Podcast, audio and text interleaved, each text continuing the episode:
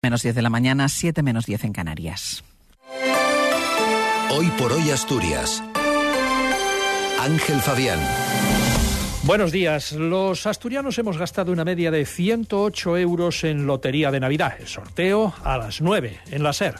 El Pleno de la Junta General debatirá hoy las enmiendas de totalidad de Partido Popular y Vox a los presupuestos del Principado sin posibilidad de prosperar estas enmiendas.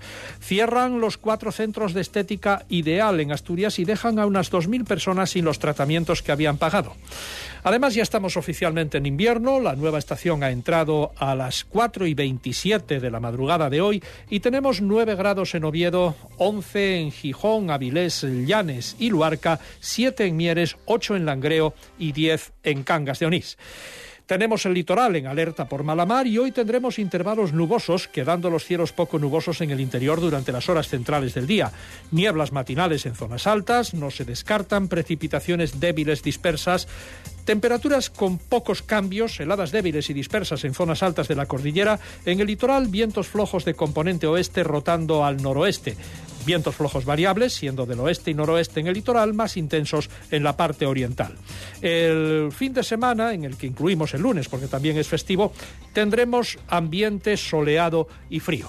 Martín Valle nos acompaña en la técnica.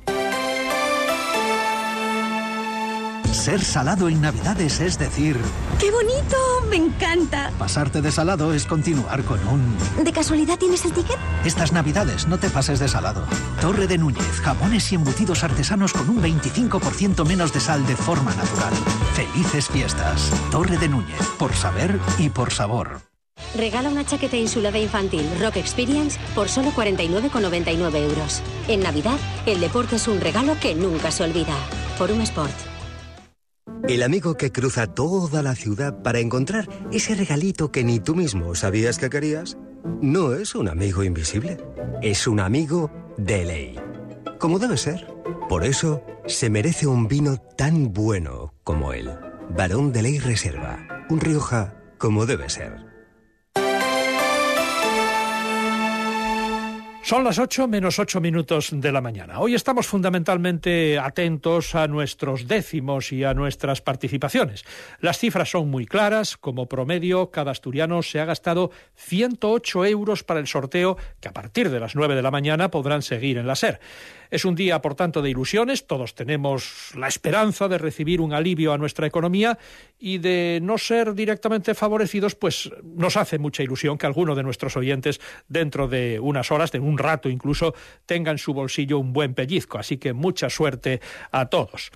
Lo que no depende ya de la suerte, sino del diálogo y la negociación, es la aprobación de los presupuestos generales del Principado de Asturias para 2024, cuyo trámite en el Pleno de la Junta General empieza hoy tienen la luz verde asegurada con los votos de los socios de gobierno, PSOE Izquierda Unida, y el de Covadonga Tomé, la diputada suspendida de militancia en Podemos.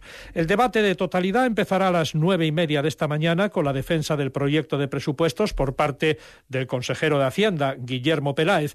Posteriormente serán debatidas y votadas las enmiendas de totalidad de Partido Popular y Vox. El de hoy es un pleno que nos podríamos haber ahorrado por las enmiendas a la totalidad mm, que no tienen posibilidades salir adelante, según dice el portavoz de convocatoria por Asturias, Izquierda Unida, Xabel Vegas. Dos enmiendas a la totalidad que nos podíamos haber ahorrado perfectamente porque estos presupuestos ya tienen la mayoría progresista de esta Cámara. Y la tienen porque son unos presupuestos netamente progresistas, unos presupuestos sociales que ponen a las personas en el centro de la agenda política.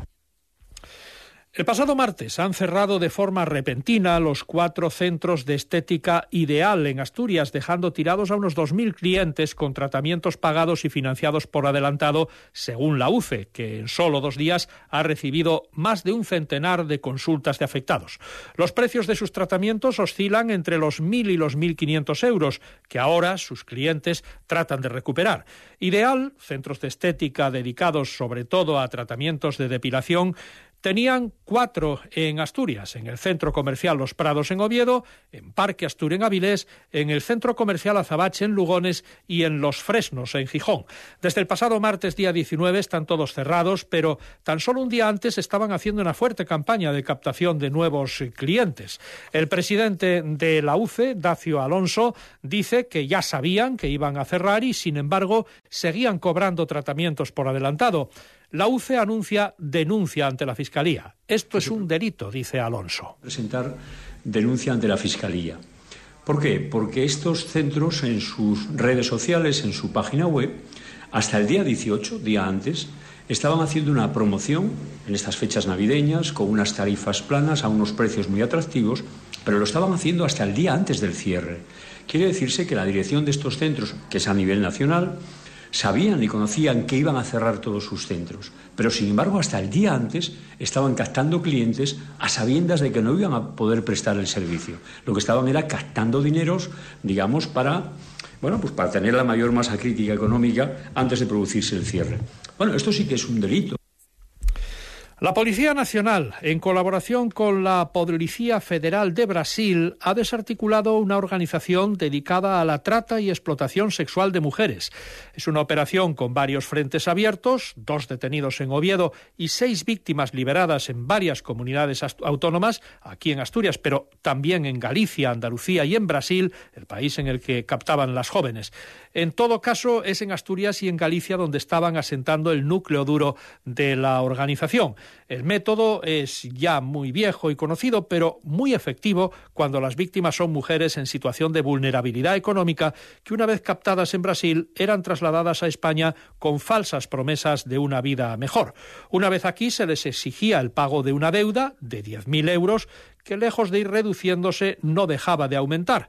Las mujeres vivían aquí en semiesclavitud, sometidas a un control total, encerradas en un piso, sin teléfono y sin documentación. Amenazas y violencia era el pan nuevo, el pan eh, de cada día en eh, estas situaciones para estas mujeres. Y otro suceso, un coche de policía chocó con otro turismo en Gijón y atropelló eh, este último a un peatón tras la colisión. Es un coche de la Policía Nacional que ha impactado contra un turismo particular que a su vez arrolló al peatón a causa del choque. Los cinco implicados, dos en cada vehículo y el peatón, fueron trasladados a un centro hospitalario, aunque su estado no reviste gravedad. Según ha informado la policía local de Gijón, el incidente se produjo en torno a las seis de la tarde de ayer en la carretera de Villaviciosa, a la altura del acceso al grupo Covadonga. En el operativo intervinieron policía local y nueve efectivos de bomberos de Gijón que tuvieron que escarcelar a los dos ocupantes del vehículo particular, que eran un hombre y una mujer. Están escuchando hoy por hoy las noticias de Asturias en la SER. Son las ocho menos dos minutos de la mañana.